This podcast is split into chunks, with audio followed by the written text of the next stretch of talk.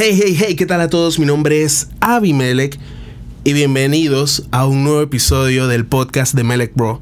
Y sé, sí lo sé, hemos estado subiendo podcast como una vez al mes, lo cual está fatal. Pero eso va a cambiar. No les voy a decir, ah, vamos a subir uno a la semana, dos a la semana. No, no vamos a hablar de frecuencia. Solamente vamos a decir que esa frecuencia va a aumentar. Ya no van a estar saliendo episodios una vez al mes se los prometo, eso sí, se los aseguro. Y este episodio es para hablar, digo, ya vieron el título, no es nada oculto, es para hablar de ese temita, pero es una invitación para hablar con otros profesionales de la industria. Porque sentarme a debatir solo, o sea, siento que un debate, un tema de versus, no es para desarrollarlo individual.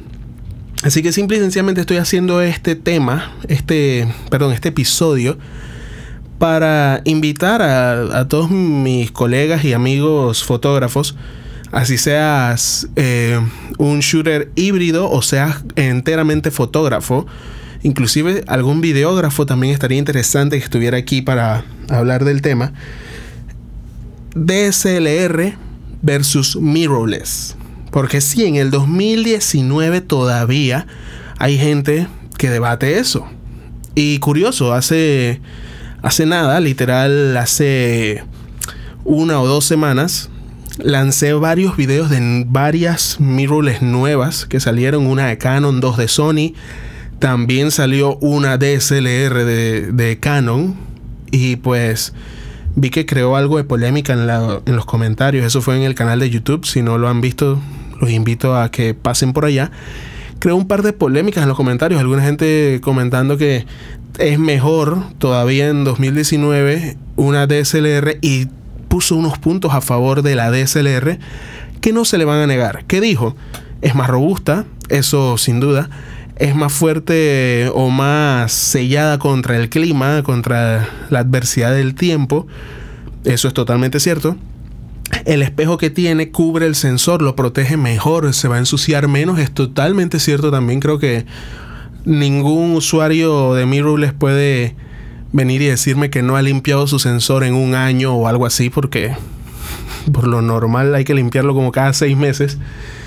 Y pues sí, tiene sus puntos. Es más ergonómica, puso ahí el chico. También, también puede ser bastante válido, pero no tiene la tecnología que tiene una mirrorless. Entonces, ahí es donde podemos ver qué, qué es lo que buscas como fotógrafo. ¿Buscas la tecnología para tener un trabajo más profesional? O tal vez para ti influye mucho que sea robusta e implacable para lograr un trabajo más profesional. Creo que también tiene mucho que ver con qué tipo de fotografía realices, pero de todas formas, me parece que es un tema interesante para debatir. Así que los que están interesados en llegarse, no vamos a llenar esto de 10 fotógrafos porque no sé cómo pondríamos a grabar a todos, pero sí unos 4 o 5 colegas. Me gustaría reunirlos acá en mi estudio y ponernos a hablar de este tema.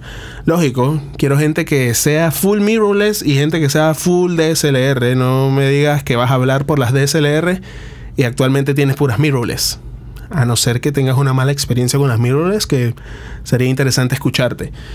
Pero sí, quiero dejar este episodio para abrir la puerta hacia el debate. Los que quieran participar, escríbanme a mis cuentas Instagram, Twitter, Facebook o al YouTube arroba. Todo igualito, tal cual como está escrito aquí en el podcast. Y nada, ¿qué les parece si nos vemos en el próximo episodio? Les prometo que ahora sí la frecuencia va a ser mucho más rápida porque eso de una vez al mes nada que ver. Así que nada, nos vemos en el siguiente y chao.